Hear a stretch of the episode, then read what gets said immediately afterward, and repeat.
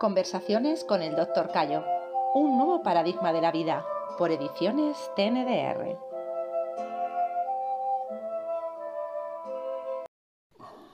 Martín, ¿qué es lo que lleva a un médico que se presupone que tiene herramientas para ofrecer salud a las personas a terminar desarrollando una tecnología regenerante?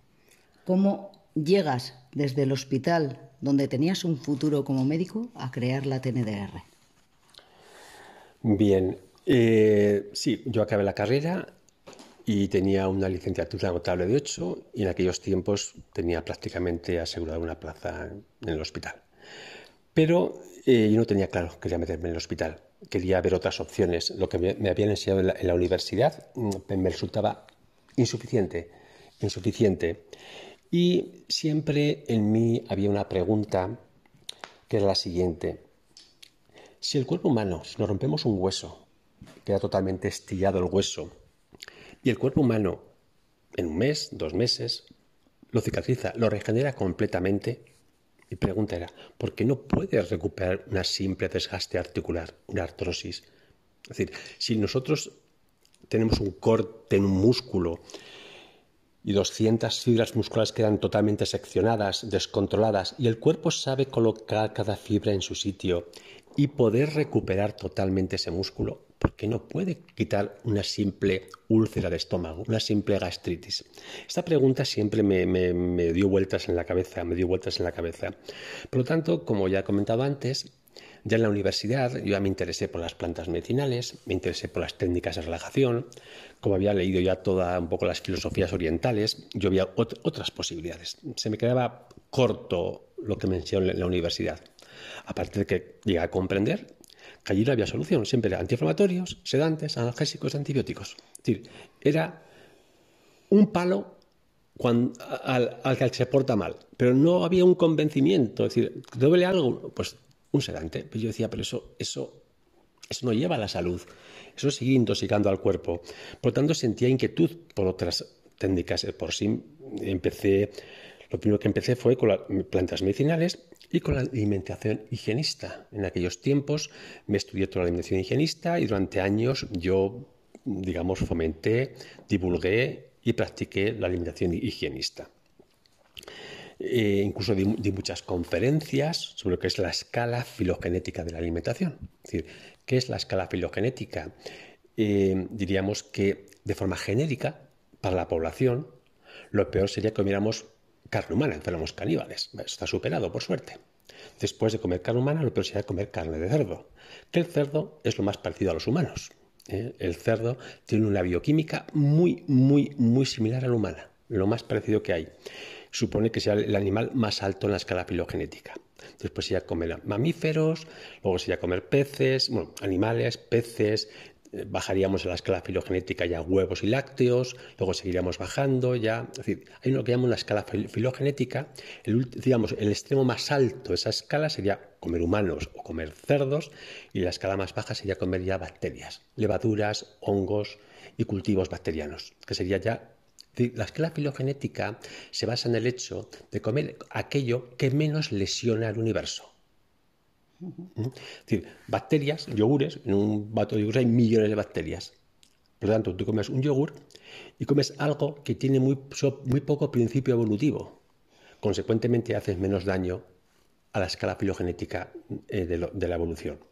Si en cambio, como un mamífero, es decir, si miro en un yogur hay millones de bacterias, mamíferos, eh, vacas, no hay tantos millones. Como decir, decir, la escala filogenética habla siempre de que debemos consumir aquellos seres que están más bajos en la evolución. ¿Mm?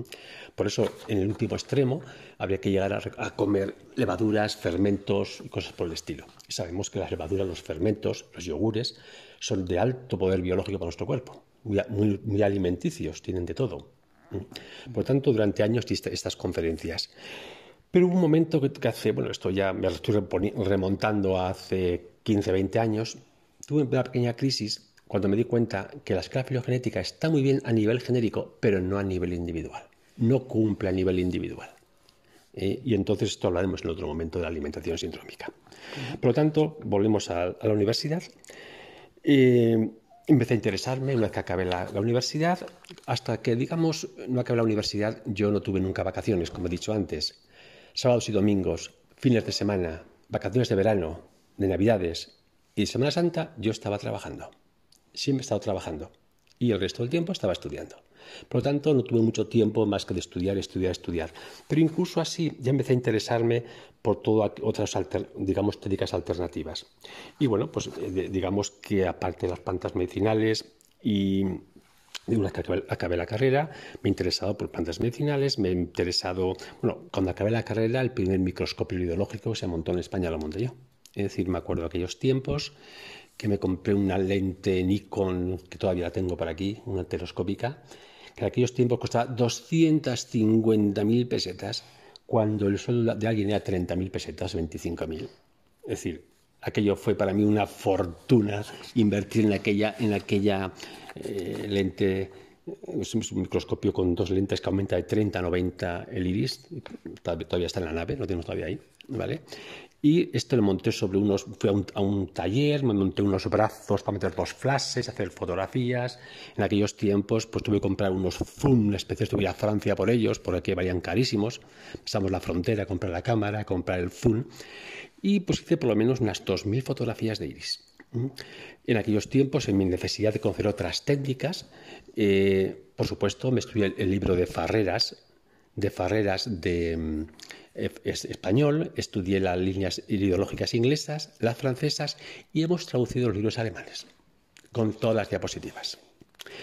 Eh, debo decir, por si alguien me escucha, que después de estos estudios, si alguien me dice que diagnostica, diagnostica un hueso roto con el iris, que me lo diga a mí. Y no digo más. No digo más. Es decir, el iris eh, sí que es cierto que nos da una visión de la constitución de la persona por el número de fibras y aperturas de las fibras. O por lo menos eso parece ser que, parece ser que es cierto. Digo parece ser, porque soy científico y me gusta todo comprobarlo. Pero los otros diagnósticos que dicen que incluso en el libro de, del Ferrandiz, el Ferrandiz de español, dibuja perfectamente cómo las cristas van evolucionando. Debo decir, como dice también la escuela francesa, que Ferrandiz soñaba cuando, cuando puso ese libro. El libro es un tocho enorme, a todo color, que es impresionante verlo, que soñaba. Eso nunca se ha visto todavía. Han pasado 40 años de esto. Cuando todavía me llega un paciente, hace 20, 25, 30 años, que tengo su diapositiva de iris en, la ficha técnica, saco la diapositiva, saco la linterna y le miro el iris a ver si ha cambiado una sola fibra. No cambia ni una sola fibra. Por lo tanto, insisto, el que dice que el iris cambia las fibras que por favor lo compruebe. Que sea científico y que lo compruebe. Y que presente dos fotografías de la misma persona con fibras diferentes. Si alguien, y lo digo para todos los ideólogos, espero nadie se ofenda conmigo, me trae una fotografía de las mismas personas con una cripta modificada, mm, quizá pueda empezar a cambiar de pensamiento. Y digo uno solo. Ahí queda. Bien, después de todo el estudio de, ideología, que sí que es cierto que el, anillo de colesterol se modifica, se modifica la transparencia del iris, se modifican ciertos pigmentos periféricos que corresponden a la piel, sobre todo en niños que tienen una mala transpiración y que tienen problemas de crecimiento. Cuando estos niños tienen una capa densa en la periférica del iris, les trabajamos activando la piel y esa pequeña capa densa puede desaparecer. Esos cambios sí, pero que cambian las fibras, como dicen los libros, digo que no que yo no lo he visto y no he podido comprobar los años que llevo. Y he visto cientos, miles de diapositivas de iris, las he sacado yo. Incluso con el, con el macro que teníamos, sacábamos un cuarto del iris en amplitud de una diapositiva en la pared colocada. Veíamos todo con gran precisión. Bien, eh, como decía, el primer microscopio de iris lo monté en este tiempo y por tanto me he estudiado medicina china, he estudiado reflexología, podal, eh, de mano, de cara, He estudiado auriculomedicina. Durante años he puesto agujas de auriculomedicina. Tengo todavía mis aparatos de poner agujas de auriculomedicina. He estudiado Reiki, Tuina. Eh, he estudiado homeopatía, las flores de Bach. Por cierto, el primer grupo de flores de Bach que se trajo de Inglaterra, creo que en 1980 lo traje yo a mi consulta. Eh, que usamos para luego hacer los preparados de flores de Bach, de las famosas 12 flores de Bach originales. Comento esto para que, sí, que me interesa por todo. ¿eh? Por supuesto, cuando hace ya pues, nos 10 o 15 años, o los que hayan sido, el, mexicano habló del palio magnético, que curaban infecciones con ello, Pues yo dije, yo quiero hacerlo. Y me fui a Barcelona, hice el curso con el, con el, con el mexicano del par biomagnético. Eh, bueno, quiero decir que he estudiado todo. He estudiado de todo. ¿eh? Y por supuesto también me he interesado por, hacer, meditación zen, he hecho fines de semana, sesines, sesines de fines de semana, he, hecho chamanismo, he estado con los huicholes en la Sierra Mexicana, eh, en la Sierra Madre, con un famoso chamán que se llama Chepito, haciendo intercambios de conocimiento. Yo traté a su familia y a él, y él me hacía sus rituales con sus plumas y él decía que sacaba piedras del mal. La cuestión es que yo le pregunté, donde decía que estaba mal si yo podía tocar. Y curiosamente coincidían con bloqueos TNDR. Cosas anecdóticas y curiosas. Eh, aparte del chamanismo, he hecho sufismo, he trabajado lógicamente en técnicas catárticas, todo lo que es el trance, de por sí, como sabéis, soy un experto en técnicas de bioenergética trance. Y digamos que siempre que he oído hablar de un maestro, que había un maestro del tipo que fuera, yo me las he ingeniado para ir a conocerlo. Así que digamos que todos los maestros que, los cuales dio información, fueran sufíes, fueran chamanes, fueran del tipo que fuera, he ido a conocerlos, he ido a aprender de ellos, por supuesto. tenía unos conocimientos amplísimos de todo. Y aquí vino otra crisis en mi, en mi existencia. Con todos mis conocimientos, con todas las técnicas que conocía, venía una persona a mi consulta con un simple dolor de rodillas, con un simple hombro inflamado y no sabía cómo hacer para solucionarlo. Así que en un momento de mi vida, me después todo, tanto, era médico, había estudiado todas las técnicas medicinas orientales, medicina china, estudiado acupuntura, auriculomedicina, es decir, había estudiado todo, me encontraba que no podía curar. Soy un timo como médico, es decir, soy un timo, es decir, no, no consigo solucionar lo más evidente. Y esta crisis fue la que me llevó a un replanteamiento. Tenía que replantear todo. Así que de alguna forma es como dije, hay que empezar de cero. Y aquí tuve, digamos, una pequeña ayuda. En todas mis técnicas de meditación que llevé, todas mis técnicas de crecimiento personal, eh, empecé a desarrollar lo que llamaríamos la visión del cuerpo energético. Lo que la gente llama el aura. Sabéis que he escrito un libro que se llama Campos Energéticos, editado por Edad. Ya está ya está, como se dice, no, no está ya en el mercado, ya ha agotado, está agotado, es catalogado, pero está el libro ahí en que yo explicaba lo que yo veía. Y entre las cosas que veía, veía muchas cosas diferentes. Digamos, yo clasificaba en lo que son el cuerpo energético y el cuerpo áurico. Hice mi propia clasificación. ¿En qué se diferencia una cosa de la otra?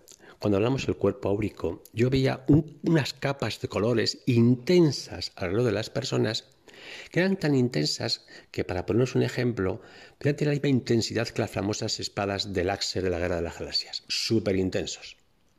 Pero estos campos eran muy variables y eran difíciles de poder objetivizar o poder catalogar de alguna forma. Sí es cierto que estos campos, el hecho de verlos, te da una sensación de cómo era la persona. Pero lo que sí fue fácilmente catalogable, lo que llamo yo los, los campos energéticos, que son pequeñas Mm, sombras pequeñas, no es tan intenso el color, pero son muy estables, se mantienen bastante bien. Entonces fue estos campos los que yo empecé a observar. Y durante años, en la consulta, me ayudé de, unas, de un, un, papel cartón, que son unas cartulinas mm, como duras, en que unas son blancas y otras son negras. Y, las colocaba alrededor del cuerpo de las personas para intentar percibir estos campos energéticos. Y viendo estos campos energéticos, me empecé a dar cuenta cuando venía una persona, bueno, al ejemplo de la rodilla, puesto que es muy significativo, con una rodilla inflamada, con una artrosis de rodilla, yo veía unas pequeñas sombras a la altura de un centímetro, dos centímetros, sobre la rodilla. Y como eran objetivas, las observaba perfectamente. Y con frecuencia encontramos que de estas pequeñas nubecitas había como algo que las unía a una parte del cuerpo, como una pequeña más sombra. Y bueno, yo empecé a darme cuenta que si tocaba, apretaba en el punto donde estaba la nube, siempre dolía. Si tocaba en el punto donde estaba la nube, no dolía. Y eso ya fue, eso fue el nacimiento de la TNDR. Ahí nace la TNDR. Yo me di cuenta que si ahí le duele y ahí no le duele. Y bueno, esto me llevó a, una observación continua, continua, continua, continua de estos puntos. incluso empecé a pintarlos, a hacerles fotografía. Y mm, bueno, pues yo intentaba ver cómo disolver estos estas nubes, a ver si había una forma. Claro, como había estudiado muchos temas de esoterismo y esas cosas, pues me empecé a conquistarles de cuarzo, a intentar a ver si con una punta de cuarzo hacía algo y hice mis experimentos. No puedo dar ningún dato más al respecto y siguiendo cómo poder... Claro, luego me di cuenta que esos puntos que dolían pues tenían una textura diferente a los tejidos alrededor. Ya me di cuenta que había tejidos diferentes. Y claro, yo era médico y como era médico se lleva una mentalidad médica. Es una inflamación, hay que desinflamarlo, que es un poco eh, lo que habían dicho en la universidad. Así que me planteé ver cómo desinflamarlo. Entonces pensé, como antiguamente estaban ortigas para los dolores, pensé en las ortigas. Pero las ortigas era difícil tener en consulta para dar a la gente, a los pacientes, así que eso no era viable. Incluso pensé, bueno, pues hay otro elemento que es la bola de zarzaparrilla, que flota sobre la piel y produce un, calor, ¿eh? una rubefacción, un picor. Incluso hice algunas pequeñas pruebas sobre mí, un poquito, pero tampoco la cosa era muy viable. Entonces encontré, leyendo un libro de las antiguas abuelas nuestras, curanderas, que decían que cuando una persona tenía una ciática, hacían un emplasto de linaza, lo colocaban sobre todo la, la parte posterior de la pierna. A cabo, cabo de un rato, la linaza produce tanto calor que quema, puse ampollas. Pero ellas decían que una vez que las ampollas habían desaparecían, desaparecía la ciática. Pues yo empecé a pensar, pues igual con cataplasmas de linaza colocados sobre estos puntos podrían solucionar. Así que ahí en la consulta, en la cocina, empezamos a preparar algo. Pero digamos, en este proceso, en este proceso, eh, bueno, mm, oí de una persona que hacía un curso de esos especiales en Vitoria, en que trabajaban con un, con un tipo de, bálsamo que él tenía para zonas de dolores y que le quitaban los dolores con ese bálsamo y que era muy bueno. Bueno, fui allí a escuchar su curso y claro, el bálsamo había que comprárselo a él. Yo tenía mi bálsamo, puesto que no he contado antes, yo también entre mis, eh, digamos, maestros, y conocí a Felipe Torres del Solar. Este, este, hombre es un genio en su conocimiento. Yo estuve con él, incluso le preparé cursos en Bilbao. Este hombre hacía unos cursos de, ideología basados en numerología. Tengo toda la información, tengo todas las plantillas de ideología numerológica, muy interesantes. Me gusta su planteamiento filosófico. Y incluso este hombre llevaba el Instituto eh, IEVA, creo que se llamaba, Instituto de Vitacultura y Antroponomía, que incluso me, propuso, fuera yo presidente, que me encargara yo de llevar el instituto. En aquellos tiempos no estaba yo para estos procesos. Yo quería seguir mi propia investigación. Y bueno, eh, digamos que con este hablamos de, este, de esta bálsamo que había que comprar a este francés, pero bueno, pues yo tenía mi propio bálsamo y empecé a trabajar los puntos dolor con el bálsamo. Y claro, pues un antiinflamatorio, un dolor, la mente lógica determina que, lo quitaba. Y la gente mejor, empezó a mejorar los olores. Y de esos, esas nubes desaparecían, el tejido se recuperaba y la persona mejoraba los dolores. Entonces, bueno, yo pensé encontrar un, mi bálsamo maravilloso que va a curar antiinflamatorio todas las cosas. Y durante años, siempre que en la consulta dábamos un masaje, lo dábamos con el bálsamo, porque no dábamos el bálsamo pensábamos que no se iba a recuperar. Eso fue durante años. Es fijaros hasta qué punto una creencia que me dio en la universidad no, me permitió comprender que lo que mejoraba no era el bálsamo, era el masaje. Esto pasó años, años en comprender que, fue, que era el masaje y no era el bálsamo. Pero bien, sigamos un poco con la, evolución. Así que vi estos, estos nudos que mejoraban cuando, mejor, cuando masajeamos y empecé pues a hacer fotografías. Y me, me empecé a dar cuenta que de estos nudos dolorosos, los nudos TNR, había líneas que ascendían pierna arriba o pierna abajo. Líneas dolorosas. Y empecé a dibujarlas. Y digamos, este hecho, este descubrimiento que tuve con, con la rodilla, con la, empezamos a, a ver qué estaba en todo el cuerpo. Todo el cuerpo tenía estos bloqueos, todo el cuerpo tenía estas líneas. Y durante años me dediqué a dibujar estas líneas a dibujar estas líneas, a dibujar estas líneas, a dibujar estas líneas. Pero estas líneas en un principio eran incoherentes.